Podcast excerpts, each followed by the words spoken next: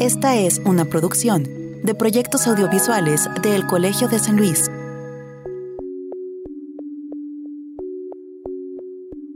¿Cuántos de ustedes escucharon alguna vez en casa cuando eran niños algún chiste en la reunión familiar por el hecho de que algún tío o pariente hombre cumpliera 41 años? Si les pasó, es obvio que saben la connotación de esta broma al parecer inofensiva, cuyo contexto se remonta hasta la Ciudad de México de inicios del siglo XX con el famoso incidente del baile de los 41. Este suceso hizo visible lo que todos sabían que existía pero que en aras de las buenas costumbres no se quería nombrar, la homosexualidad en la sociedad mexicana. El escarnio y las burlas no se hicieron esperar, y es lógico pensar que en una época con mentalidades mucho más conservadoras, religiosas y machistas tendría que ser así. Tan normal era la difusión de ese arquetipo del homosexual que incluso en la literatura de ese entonces se le nombra con desprecio y bajo una mirada moralista. Hoy en Entre Voces, en el contexto del mes del orgullo, hablaremos junto a Fernando Morales sobre cómo podemos rastrear estas mentalidades en una novela de la época. Esto nos ayudará a entender cómo la diversidad sexual se llegó a criminalizar en el porfiriato y cómo, lamentablemente, ese tipo de ideas moralistas y discriminatorias siguen vigentes, a decir por las bromas y connotaciones que aún se siguen haciendo en nuestro país cuando se nombra al número 41.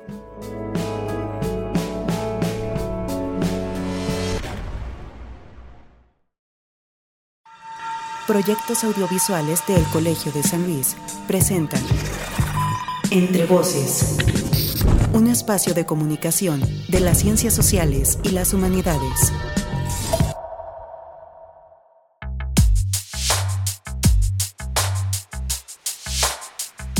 Iniciamos un episodio más de Entre Voces, un espacio para divulgar cómo las ciencias sociales y las humanidades se relacionan con nuestras vidas y cómo atienden las problemáticas que nos aquejan a muchos. Es producido por el Colegio de San Luis, un centro público de investigación del CONACID, ahora ya con la H incluida, lo cual obvio nos da eh, mucho gusto. Soy Israel Trejo y saludo a quienes nos escuchan los jueves por la tarde en las dos frecuencias de radio y televisión de la Universidad Autónoma de San Luis Potosí, tanto en la capital eh, potosina como allá en Matehuala en el altiplano potosino. Agradezco también a quienes nos oyen en las plataformas digitales. Estamos en Spotify y en Google Podcast. Hoy con mucho gusto y también con un gran, gran compromiso nos unimos a la tercera jornada radiofónica del Mes del Orgullo, una iniciativa que encabeza Radio Universidad y que celebramos porque los medios, y en particular los medios públicos, tenemos el compromiso de promover una cultura de los derechos humanos y la no discriminación.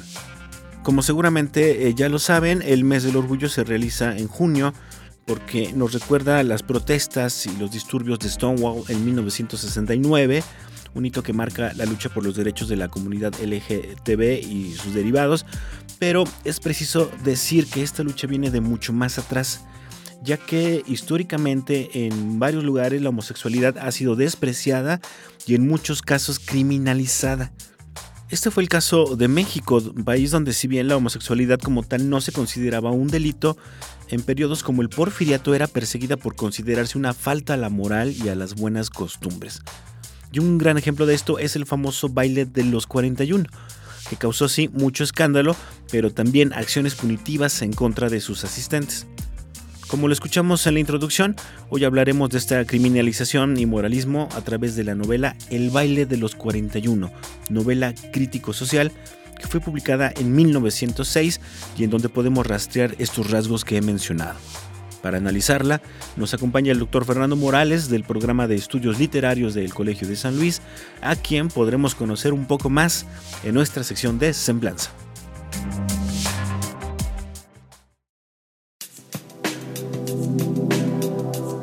Fernando Morales Orozco es doctor en letras por la Universidad Nacional Autónoma de México profesor investigador del programa de estudios literarios de El Colegio de San Luis y director de la revista de El Colegio de San Luis durante el periodo 2020-2024. Ha impartido cursos en la Facultad de Filosofía y Letras, el posgrado MADEMS Español, en la Universidad Pedagógica Nacional, la Universidad del Claustro de Sor Juana y el ITAM. Publicó Los discursos de la modernización, literatura mexicana entre dos siglos, 1882-1922, en la UNAM en 2018. Ha estudiado la obra de Federico Gamboa y publicó el libro Querer, odiar y olvidar es la Trinidad Perpetua del Espíritu. Federico Gamboa y la novela del adulterio. Actualmente es responsable del proyecto Rescate, Edición y Crítica de Textos Literarios, así como del proyecto colectivo En la mirada de otros, retratos y autorretratos de escritores mexicanos de los siglos XVI a XX.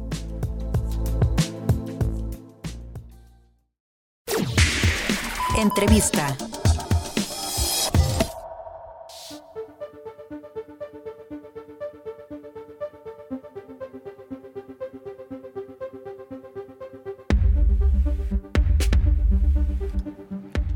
Pues qué gusto tener nuevamente la caminada entre voces al doctor Fernando Morales, investigador del programa de estudios literarios del Colegio de San Luis, con quien vamos a platicar pues eh, sobre esta novela y todo lo, que tiene implicaciones eh, tanto eh, culturales y sociales en México, que se llama Los 41, una novela crítico social. Y bueno, Fernando, de verdad, bienvenido, qué bueno que nos acompañas. Además, en este programa que sirve como una colaboración en esta jornada o en esta campaña que ha eh, generado Radio Universidad en torno al mes eh, del orgullo y donde generalmente estamos tratando pues eh, temas que tienen que ver precisamente con los derechos de la comunidad LGTB. ¿Cómo estás? Bienvenido. Muy bien, muchas gracias Israel y muy buenas tardes a todos los que nos escuchan. Para mí siempre es un gusto colaborar en estos, en estos programas me, me, gusta que me, que me, digas bienvenido de regreso. La última vez que grabamos todavía estábamos en pandemia. Entonces, sí, exactamente. Este, literal, esta es mi primera vez aquí en el estudio. En la cabina como tal. Exactamente, ¿no? Este, lo pensaba así, ¿no? Pero, pero bueno, pues aquí estamos, ¿no? Como siempre, grabando. Sí, es verdad. Estuviste haciendo un programa sobre vampiros, recuerdo. Exactamente. Y además este, un, eh, participé en un episodio de este podcast de Cabina, para, el lunes. No recuerdo con qué autor, pero ahí estuviste. Amado Nervo. Amado Nervo. exactamente. Pero bueno, qué bueno que, que puedes estar ahora en cabina y esperemos que, que se repita, ¿no? esta experiencia eh, por mucho tiempo. Muchísimas gracias, claro que sí. Pero bueno, yo creo que, que mucha gente más, la gente de nuestra generación, Fernando, eh, oye, oye nombrar este, este título de los 41, el siempre no, número de, de 41 en México y tiene ya ahí como una implicación pues como muy profunda y relacionada precisamente pues al homosexualismo en México, ¿no? Y un poco de lo que vamos a hablar precisamente es cómo este suceso, pues, eh, digamos, eh, tuvo relevancia en muchos niveles en la sociedad mexicana, incluyendo en la literatura, ¿no? Pero bueno, vámonos a ir como por partes. Para quienes no sepan, y yo dudo mucho que haya quien no sepa, pero probablemente sí lo haya, este, ¿qué pasó ese 17 de noviembre de 1901, en la madrugada, en esta calle del centro de la Ciudad de México de, La Paz? La calle de La Paz, 17 de noviembre de 1901, es uno de los... Eh, momentos más álgidos, yo creo, de la, de la historia de inicios del siglo XX, pensándolo en términos de sociedad. Eh, imagínense ustedes que de repente aparece eh, algo que, que, sabemos que existía constantemente, que son estas fiestas clandestinas, fiestas en casa, eh, todos alguna vez hemos estado en una, en una de estas reuniones, ¿no? O sea, y no pasa absolutamente nada en la medida en la que hay alcohol, hay eh, alguna otra sustancia, no estoy invitando a nadie, por supuesto, pero eh, hay baile, hay este juego, no sé, muchísimas cosas en ese, en ese sentido, ¿no?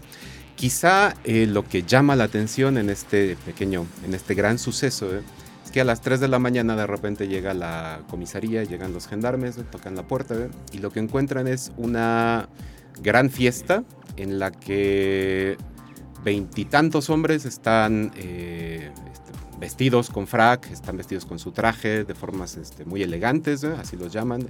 Les llaman los lagartijos, justamente, lagartijos y pollos, que son estos dandies, que, pero están mal vistos en ese sentido, ¿no? porque son demasiado elegantes y son un poco masculinos.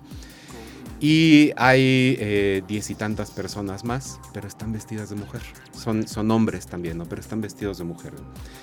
Esto por supuesto llama muchísimo la atención en, la prensa, llama muchísimo la atención en el público y sobre todo en un medio cultural que nosotros podríamos pensar como extraordinariamente serio, ¿no? Este fin del siglo XIX, principios del siglo XX en el que los bombines, las, eh, los fracs y las, este, los vestidos de, polizón que le llamaban, ¿eh? son como las las formas de la moda, pero que el hecho de que haya hombres vestidos de mujeres en una fiesta en la que hay puros hombres y que más adelante se va sabiendo que en algún momento de esa reunión se iba a rifar a un jovencito de 14 años. Y cuando nos dicen nada más rifar a un jovencito de 14 años, entendemos que hay un proceso de prostitución convierte a todo este hecho en, un hito histórico. Se dice eh, que a esta fiesta había 42 eh, presentes, ¿no? De origen eran 42 los presentes, pero en el último minuto desapareció uno de ellos, ¿no? Y la leyenda, las leyendas urbanas, porque esto es una leyenda, no está comprobado efectivamente, dicen que el que, el que faltaba, el faltante, era ni más ni menos que un tal Ignacio de la, de la Torre.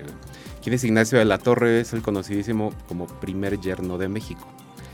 Es el hombre que está casado con Amada Díaz, la hija de Porfirio Díaz.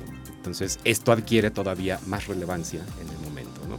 Una gran fiesta en la que está organizada, la que se supone que está organizada ni más ni menos que por Ignacio de la Torre, y que eh, pues tiene una concurrencia de hombres y de hombres vestidos de mujer. ¿no?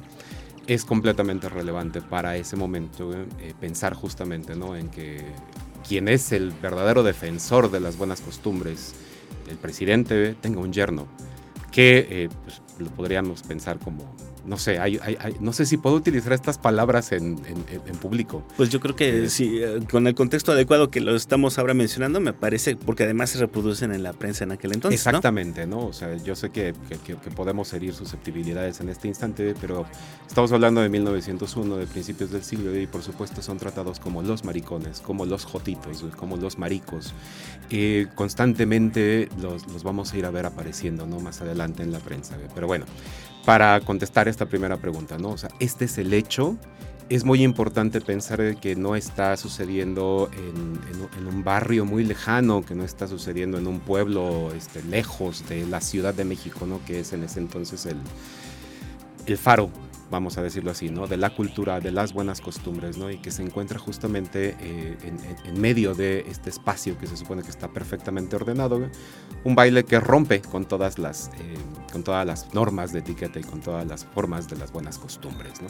Esto que escuchamos constantemente, ¿no? la moral y las buenas, costumbres, que están rotas en ese momento. Para, para que la gente se ubique, la calle de La Paz es ahora la calle Ezequiel Montes, poco espaldas del, eh, Monumento a la Revolución. ¿no? Así es, justamente pero bueno, eh, justo no, lo acabas de decir hace rato, ¿no? Lo que nos dice la prensa y un poco hablaste de esta, de esta leyenda de Ignacio de la Torre porque pues más o menos Fernando todo lo que sabemos sobre este baile lo sabemos a través de la prensa. No hay un registro histórico en la comisaría por ejemplo. O sea todo lo que sabemos se reprodujo a través de la prensa no cuál fue la reacción de la prensa y cómo empieza pues a encontrar eco también pues en la cultura popular en la oralidad, en los rumores, en, los chismes, etcétera.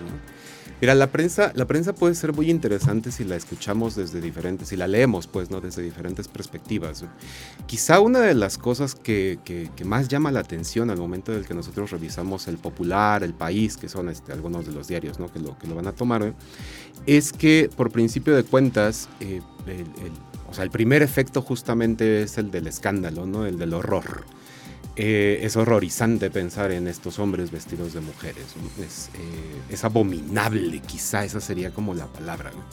Pero si le rascamos un poco más entre líneas, algo que llama mucho la atención es eh, el hecho de que van tomando posición en función de la defensa. A ver, me explico.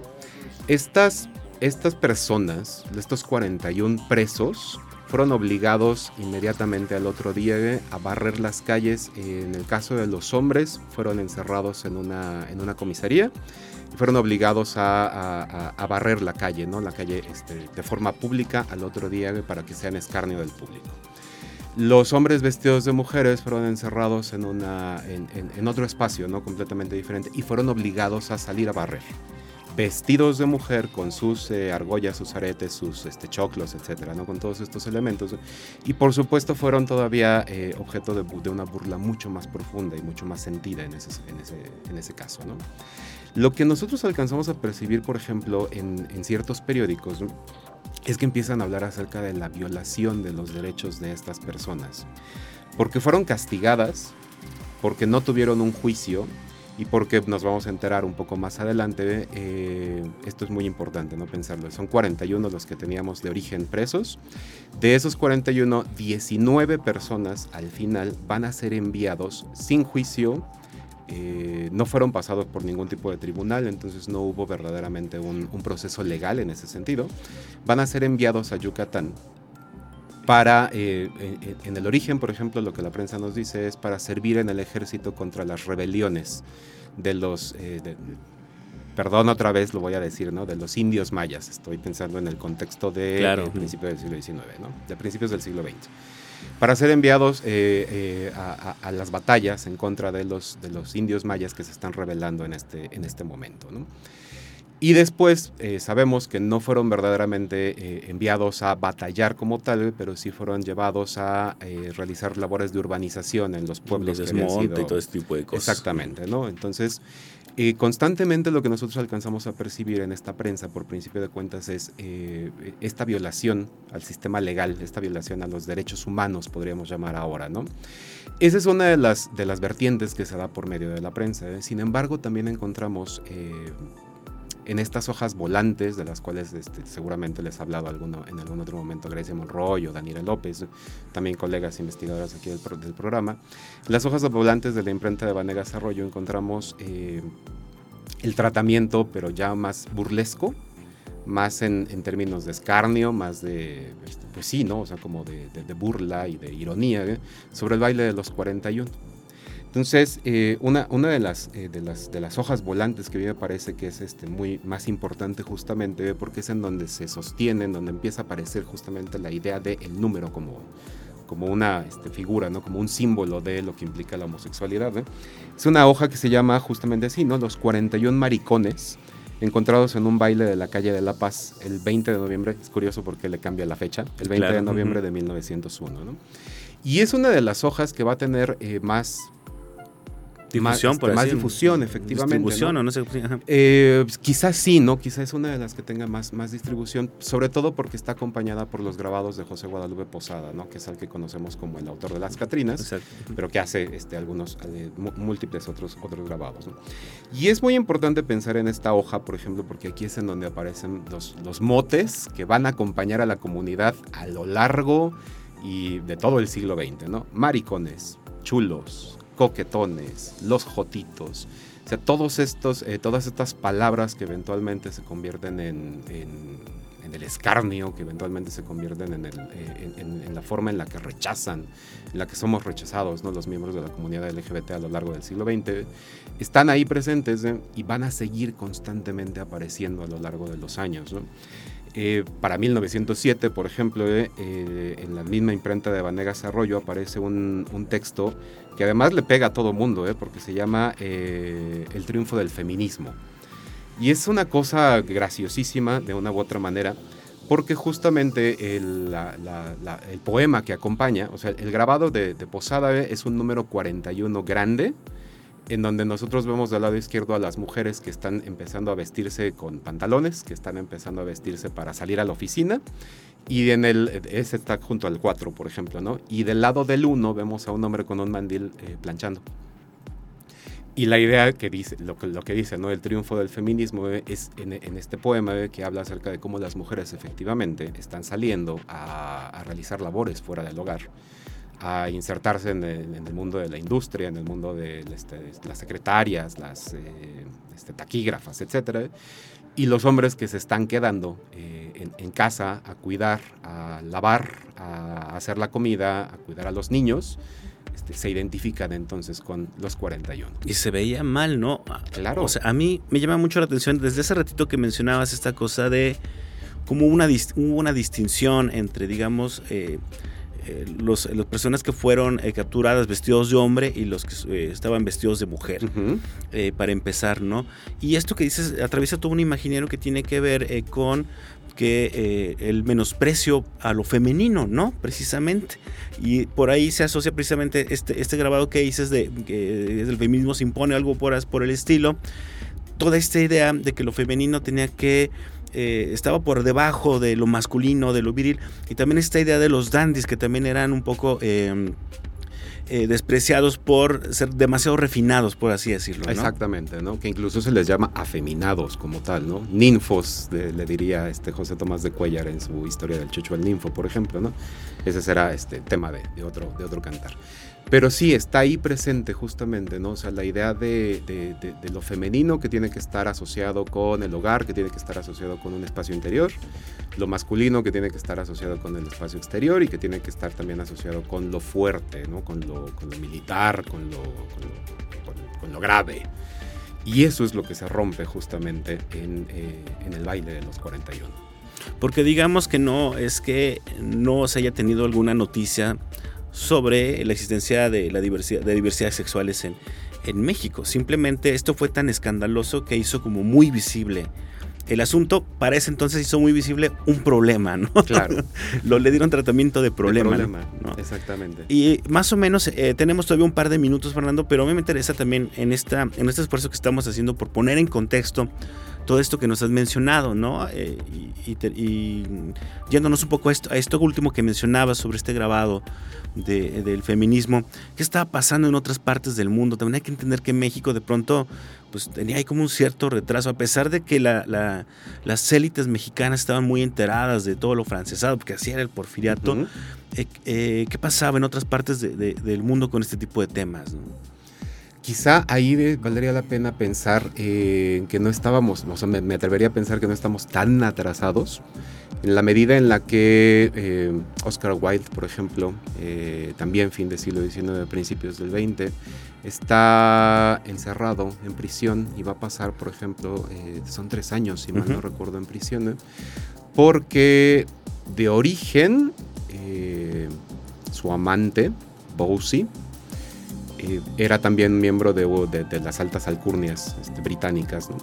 Y entonces al papá de Bowsy le cayó muy mal que estuviera saliendo con ese, con ese escritor dandy, también está catalogado como uno de los dandies, ¿no? Que, que, le cayó muy mal, ¿no? Que estuvieran juntos constantemente. Y entonces lo acusó de cualquier otro delito, por supuesto en la acusación de cualquier otro delito, mezclado con el hecho de que aparecen en fotografías juntos, de que de que hay, eh, de, de, de, que aparecen socialmente en, en, conjunto constantemente, hace que se arme todo un caso alrededor de, de, de Oscar Wilde. Los procesos de Oscar Wilde, ¿no? como se conocen. ¿no? Exactamente, ¿no? O sea, nosotros podríamos leer eh, De Profundis, que es esta pequeña autobiografía que escribe, ¿no? Que es en donde habla justamente acerca del tiempo en el que estuvo en la cárcel y de cómo extraña eh, la presencia de, Alfred Bowsey, ¿no? Eh, eso es algo que está sucediendo, por ejemplo, del otro lado del Atlántico, ¿no? Esto nos implica que no estamos tan, no estamos tan atrasados para mal, podría pensarlo en esos términos, ¿no? Eh, incluso podría decir, ¿no? Bueno, o sea, en, en, la legislación porfiriana no es un delito. Uh -huh, la homosexualidad claro. no está marcado como tal, como sí lo vamos a ver eventualmente, ¿no? En una, en una legislación británica, ¿no? En ese caso. Pero eso no implica que no sea un, una falta, este, lo pongo siempre entre comillas, ¿no? O sea, está tratado como una falta a la moral. Y por supuesto en esta gran apertura que implica ¿eh? la falta a la moral y las buenas costumbres, cabe absolutamente todo aquello que esté eh, lejos de lo que implica el canon de lo masculino y lo femenino. ¿no? Claro, y además en una época donde todavía no estaban muy claras eh, los límites entre el delito y el pecado, ¿no? Por nuestra formación este, judio-cristiana. Pero bueno, eh, todo esto que, que, nos ha platicado Fernando, después se ve reflejado también en la literatura. Y, y justo para esto estás aquí, porque tú eres este literato, pero bueno, tenemos que ir al corte. Eh, pero regresando de este, de este, corte, vamos a hablar ahora sí de esta novela eh, que se llama Los 41, una novela, una novela crítico-social y no es crítica crítico social por, por el tema, por, por, digamos, de la forma que nosotros quisiéramos, ¿no? como lo entendemos ahora, sino por otras eh, muy distintas, pero ya nos contarás un poco cuando regresemos de este corte. Nos acompaña Fernando Morales del programa de estudios literarios del Colegio de San Luis.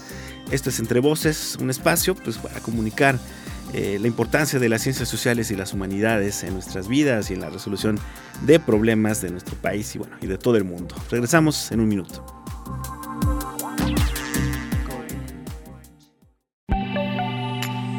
Estás escuchando Entre Voces, el programa de radio del Colegio de San Luis. Contáctanos radio arroba colsan.edu.mx o visita nuestro micrositio web entrevocescolsan.wordpress.com.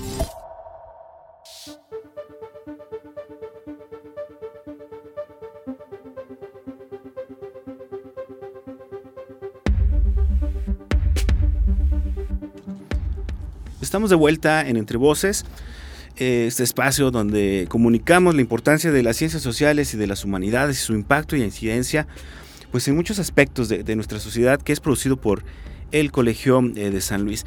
Les saluda nuevamente Israel Trejo y de nuevo gracias a toda la gente que nos escucha el jueves por la tarde en Radio Universidad, tanto el 88.5 de FM aquí en la capital, como en el 91.9 eh, de FM en la ciudad de Matehuala y especialmente en esta jornada eh, que tiene que ver con los derechos de la comunidad LGTB, eh, esto que Radio Universidad ha llamado el mes del orgullo y donde se han unido pues varias producciones precisamente de eh, Radio Universidad para hablar sobre temas eh, relacionados precisamente a esto que mencionaba, ¿no? La búsqueda de derechos de, esta comunidad. Y nosotros eh, no quisimos quedarnos atrás y nos pareció que una buena manera de hacer entender a la gente o tener una perspectiva mucho más de largo aliento de lo que está sucediendo ahora, lo podríamos hacer a través de la historia, de un suceso histórico, pero retratado a través de la literatura. Y en este caso lo estamos haciendo a través de una novela que se llama Los 41, una novela crítico-social eh, que fue publicada a inicios del siglo XX y del cual pues, nos está hablando hoy el doctor Fernando Morales del programa de estudios literarios del Colegio de San Luis, a quien tenemos aquí en la cabina. Antes de seguir eh, con la entrevista, únicamente le quiero recordar que nos visite en las redes sociales de Colsan Media. Eh, Colsan Media es un proyecto eh, que hicimos para darle salida pues a proyectos más relacionados a la comunicación y a la divulgación de las ciencias sociales. Entonces va a encontrar ahí algunas cosas como de podcast, eh, cápsulas de audio, eh, también infografías, algunos eh, cápsulas en video, reels para videos. Eh, entonces nos dará de verdad mucho gusto que nos sigan por allá en Facebook y en Instagram, así nos hallan Colsan Media, para que podamos compartir y tener pues retroalimentación sobre lo que hacemos en esta área de proyectos audiovisuales del Colegio de San Luis. Pero bueno, Fernando, vamos a retomar el tema, ¿no? Ya hablamos un poco del contexto histórico, de lo que nos dijo la prensa que pasó en este famoso baile de los 41 y las implicaciones eh, profundas que ha tenido sobre la sociedad y las mentalidades de los mexicanos que todavía persisten y de eso tal vez hablemos un poquito más tarde. Pero bueno, para hablar ya concretamente de esta novela, que hasta donde entiendo es una novela que estuvo por ahí pues bastante perdida eh, y ahorita nos vas a explicar por qué, quisiera que empezáramos hablando un poco sobre un detalle que a mí me llamó mucho la atención, el autor. ¿Quién es Eduardo A. Castrejón? Me acabas de hacer la pregunta de los 64 mil. Nadie sabe quién es Eduardo Castrejón.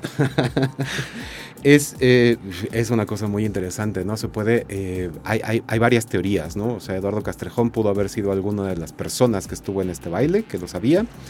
Y como veremos un poco más adelante, ¿no? Está eh, en este proceso de renacer y de reformularte y de, y de volver a adquirir los valores de lo masculino, este, que es, este, justamente ese es por ahí por donde va la crítica de esta novela, ¿no? Eh, podríamos pensar, ¿no? Que quien, quien la escribió eh, haya sido, ¿no? Alguna de estas personas que en una forma de expiación haya intentado este, escribirla, ¿no? Este, formularla, ¿no? Se ha pensado también que puede ser alguno de los, eh, de los militares que recibió a los, eh, a los, a los, presos ¿no? en Yucatán, entonces puede ser probablemente ¿no? alguna de estas, eh, alguno de estos generales, alguna de estas personas. Y esto apoya un poco la hipótesis de las razones por las cuales no es verdaderamente un texto este, prodigiosamente literario, ¿no? O sea, tiene, tiene ahí varios asegúnes, igual también lo podemos platicar con más tranquilidad hacia adelante. Vamos, hay hipótesis varias que nos hablan acerca de quién, es, quién podría ser el autor, ¿no? Pero la realidad es que no sabemos quién es Eduardo Castrejón, no sabemos tampoco exactamente por qué, eh, por qué escogieron este nombre, ¿no? O qué es lo que, lo que implica. Entonces, me parece muy interesante, ¿no? Que empecemos por ahí justamente. ¿Por qué? Porque hablar de un autor que no está, eh, que no es conocido, que no sepamos quién es, nos abre muchas posibilidades también para entender por qué razones está escrita esta novela. Quizá valdría la pena empezar entonces por una cuestión meramente histórica. La novela está publicada en 1906. Y como es, eh, como decíamos ¿no? en, el, bloque anterior, eh, el, punto álgido de todo el episodio de los 41 es, este, gira alrededor de Ignacio de la Torre, ¿no? del yerno de Porfirio Díaz. Para 1906, en plena, eh, en, un momento en el que ya explotaron las huelgas en Cananea, ya está a punto de explotar Río Blanco, y que aparezca una novela de estas y que hable justamente, ¿no? Aquí no se dice Ignacio de la Torre, ¿no? Pero hablamos de un personaje que se llama Pedro, Pedro, perdón, Pedro de Marruecos. Eh, que, es el que escapa, ¿no? Por las, eh, por las azoteas, El 42, por así decirlo. El 42, exactamente, ¿no? Que es quien escapa por las azoteas y que sabemos, ¿no? En algunas, este, en algunas otras notas de la prensa que así es como se pensaba que había escapado Ignacio de la Torre. Lo vemos aquí y entonces recuperamos, este, rescatamos ese, esa leyenda y por supuesto, estamos criticando entonces, ¿no? Se critica al gobierno de Porfirio Díaz, ¿no? Ya esta, eh, ya esta falsa moralidad que, no, que, se está rompiendo. Entonces, por ahí también podríamos pensar en las razones por las cuales quien haya escrito esto decidió no ponerlo con su nombre.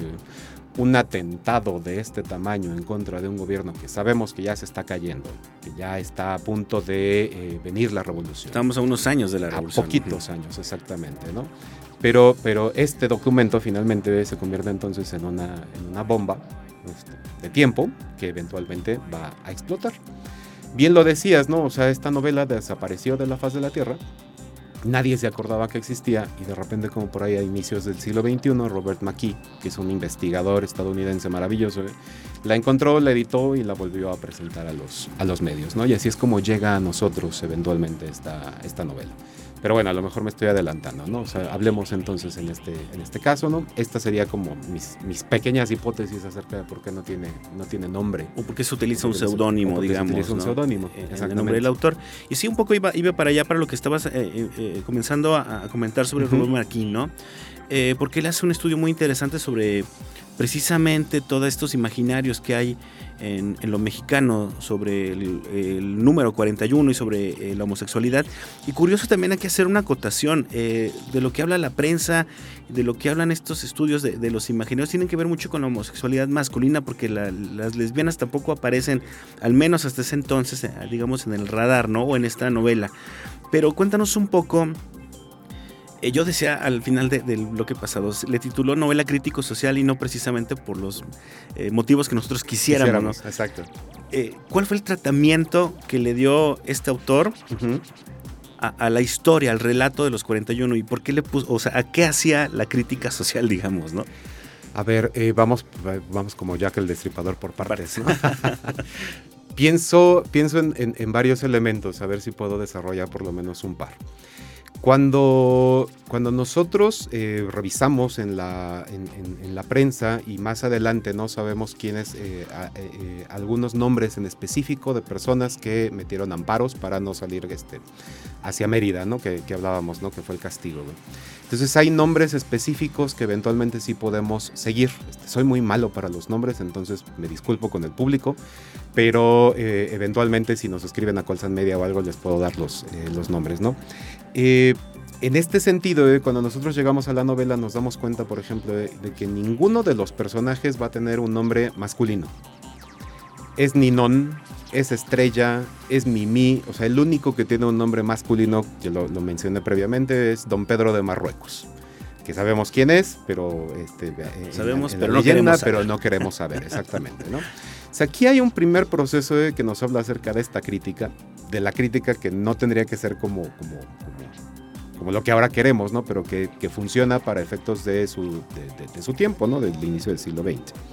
El hecho de feminizar a través de los nombres a todos estos personajes que van a ser este, eh, eh, presos, nos habla justamente de esto que decíamos previamente, ¿no? O sea, eh, homosexualidad está asociada en el imaginario de principios del siglo XX y seguramente hasta ahorita lo podemos este, ir rastreando, con eh, lo afeminado, con eh, lo debilitado, con aquellos elementos que nos hablan acerca de todo lo contrario a lo masculino que decíamos al inicio, ¿no? O sea, lo masculino tiene que ser grave, tiene que ser serio, tiene que ser fuerte. Y el hecho de feminizar estos nombres nos habla entonces de, este proceso de, debilitamiento que implica la posibilidad de decir, ah, pues todos los homosexuales son, este, pues sí, débiles.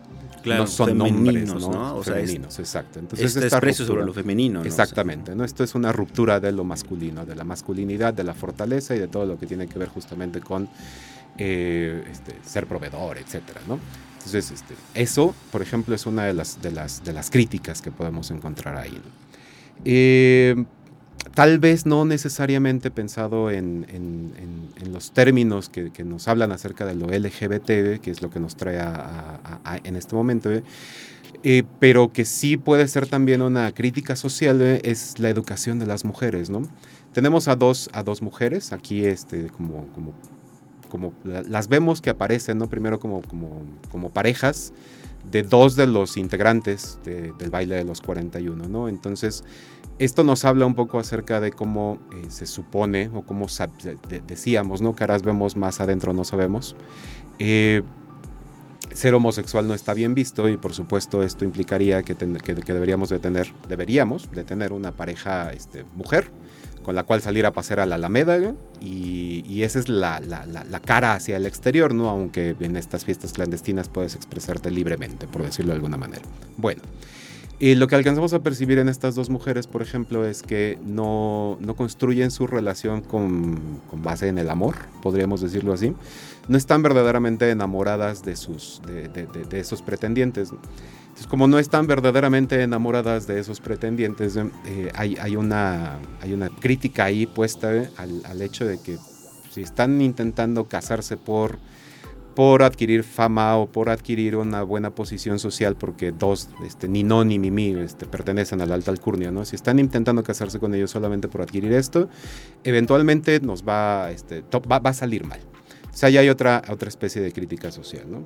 Quizá la que más me voy a ponerlo en estos términos, no me preocuparía que, se extienda a lo largo del tiempo, es cuando nosotros vemos a Ninón, al personaje principal, que una vez que es enviado a, Yucatán, por efecto del trabajo, por efecto de las altas temperaturas, por, o sea, hay, una especie ahí de, de expiación.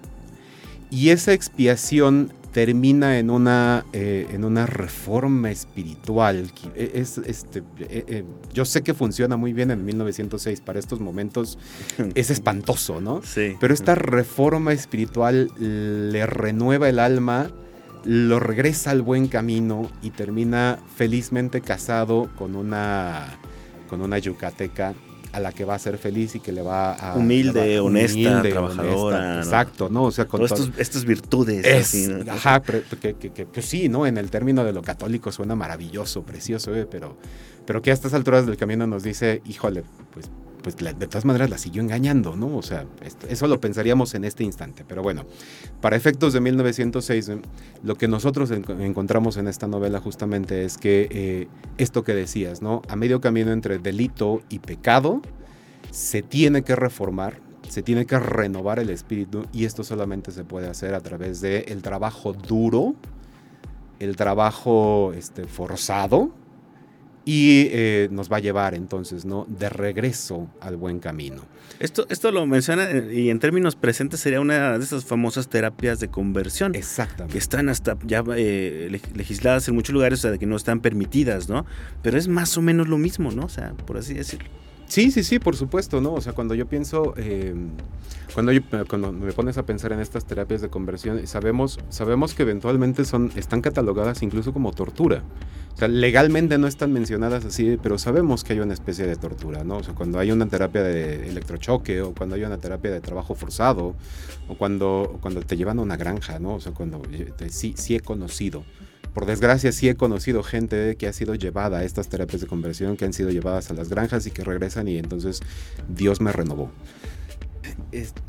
bueno, ante eso lo único que uno puede decir es, híjole, este, pues ojalá y seas feliz o algo por el estilo, no lo sé, ¿no?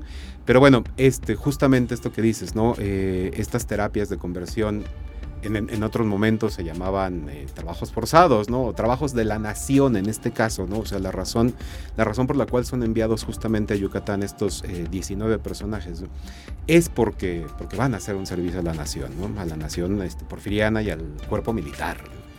Y esto inevitablemente nos habla acerca de estas, estas conversiones forzadas. Claro, y bueno, antes de, aquí hay algo que, que me interesa mucho, esta comparación que hicimos creo que un poco nos puede llevar una especie de conclusión. Voy a bajar un poquito más para adelante porque antes de irnos eh, para allá, si quisieras que nos mencionaras un poco en términos ya, digamos, técnicos, ¿no? Literarios. Eh, sabemos, tú lo mencionaste hace rato, que no tiene una gran técnica literaria, pero ¿por qué se vuelve importante, Fernando, recuperar esta novela y empezarla a leer y empezarla a analizar y empezarla también a, difundir entre la gente? ¿Qué es lo que, lo que, lo que yo diría que podemos eh, rescatar de un texto como este? Por principio de cuentas, eh, lo voy a poner en los términos en los que estamos este, acostumbrados a hablar los que hacemos estas cosas de estudios literarios, ¿no? Cuando, cuando yo pienso, por ejemplo, en historia de la literatura, ¿no? ¿Cuál es la primera novela de temática gay en, en, nuestros ni, siquiera en nuestros manuales. O sea, me encantaría poder decirte, en la historia de la literatura tenemos un, un, un, capítulo que dice, ¿no? Historia de la literatura queer. Eso no existe.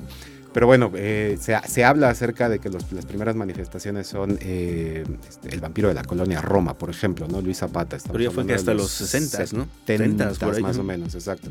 Hay por ahí una en 1964 que se me está escapando. Eh, si Ernesto Reséndiz nos escucha, tal vez, a lo mejor él nos puede decir. ¿no? que este, lo ponga por ahí en los comentarios. Exactamente, en algún comentario, ¿no? Eh, pero esto, eh, eh, esto nos habla exactamente, ¿no? De que esta, estos personajes, esta aparición viene ya bien encarrerado del siglo XX, ¿no? En los años 60, 70, y que ahí empieza a haber como una explosión y entre comillas, ¿no? Porque bueno, está este Luis, Luis González de Alba, está este Luis Zapata, aparecerá algo en Enrique Serna, etcétera, ¿no? Y de repente se nos aparece Eduardo Castrejón escribiendo en 1906 y entonces resulta que la historia de la literatura se nos movió.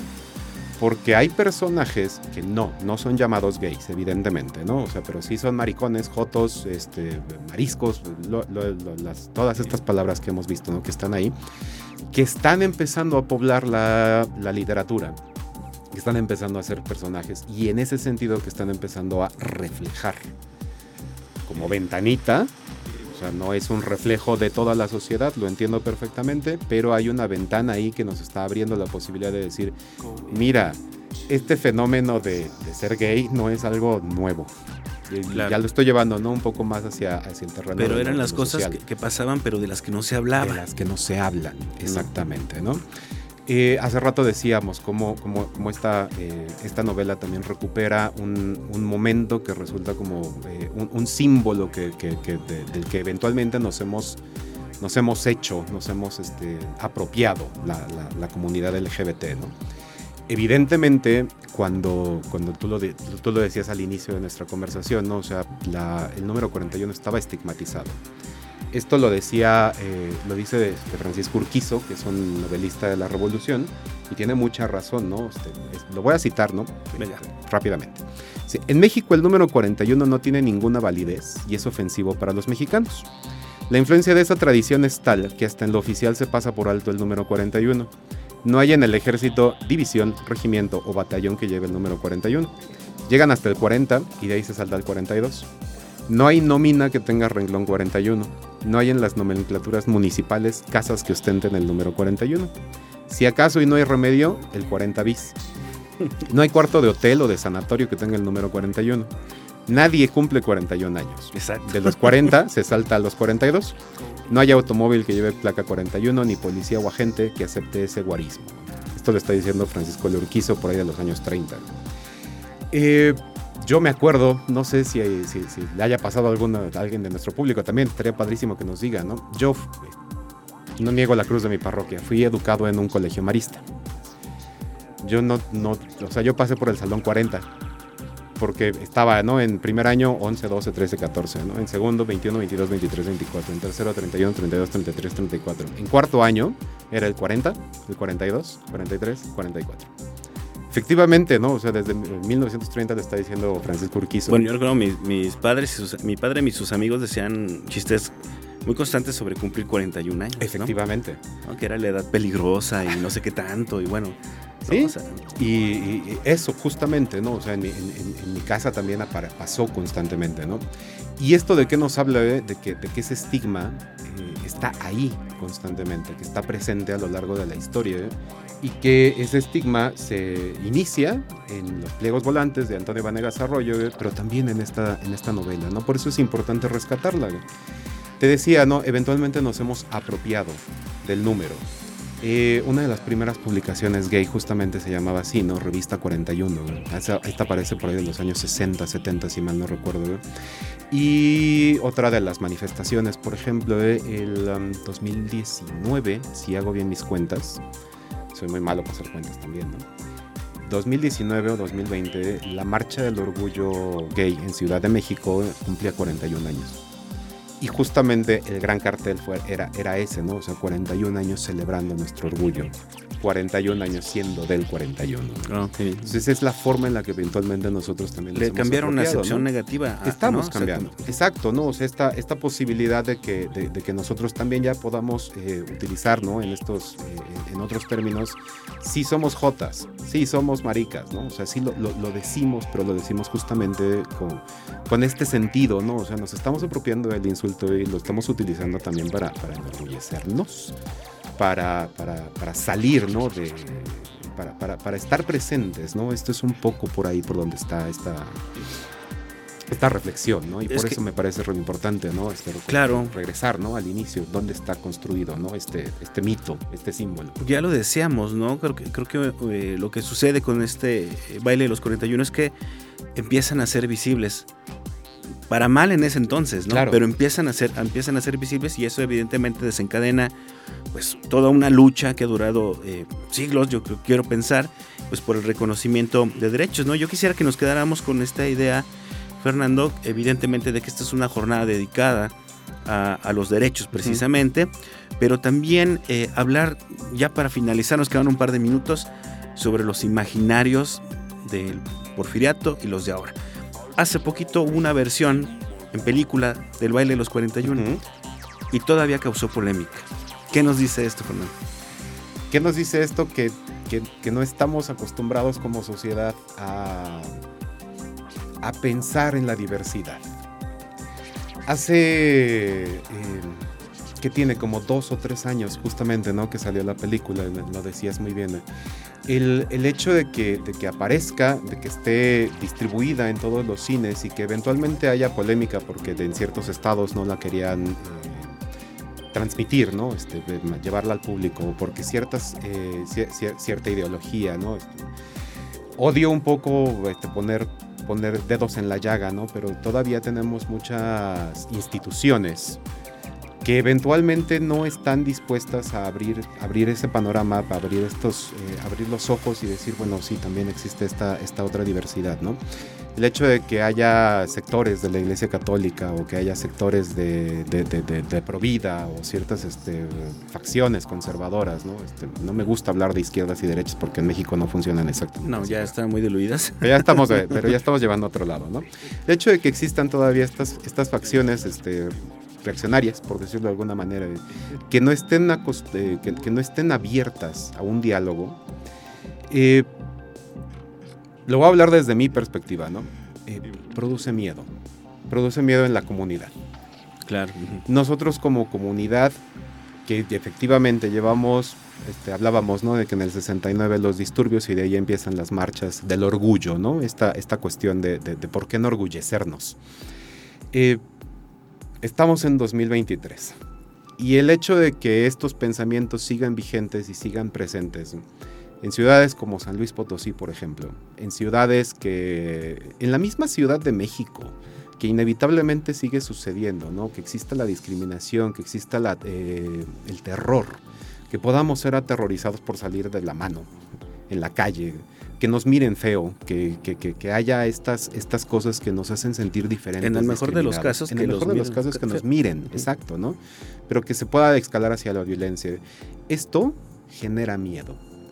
Y mientras haya miedo, es necesario mostrarnos orgullosos.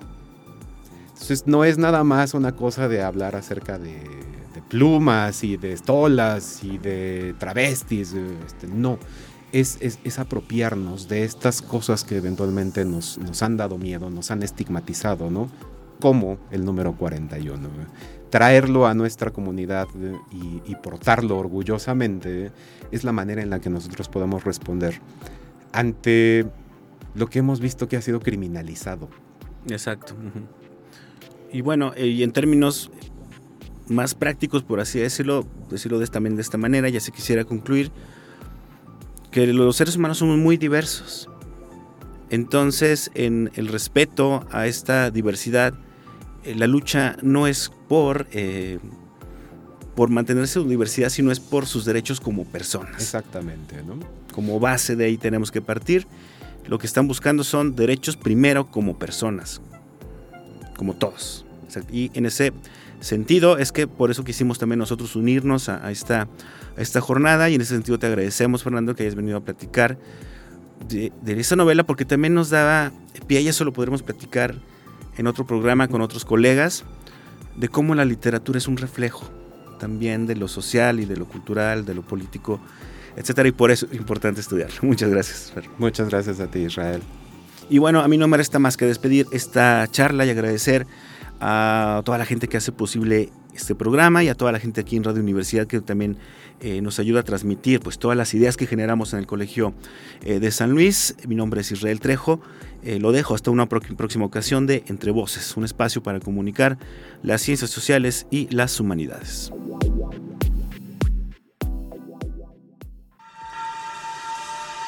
Esto fue Entre Voces espacio de comunicación de las ciencias sociales y las humanidades. Producción. Proyectos audiovisuales del Colegio de San Luis. Conducción y contenidos. Israel Trejo Muñiz. Realización. Lucero Negrete Espino.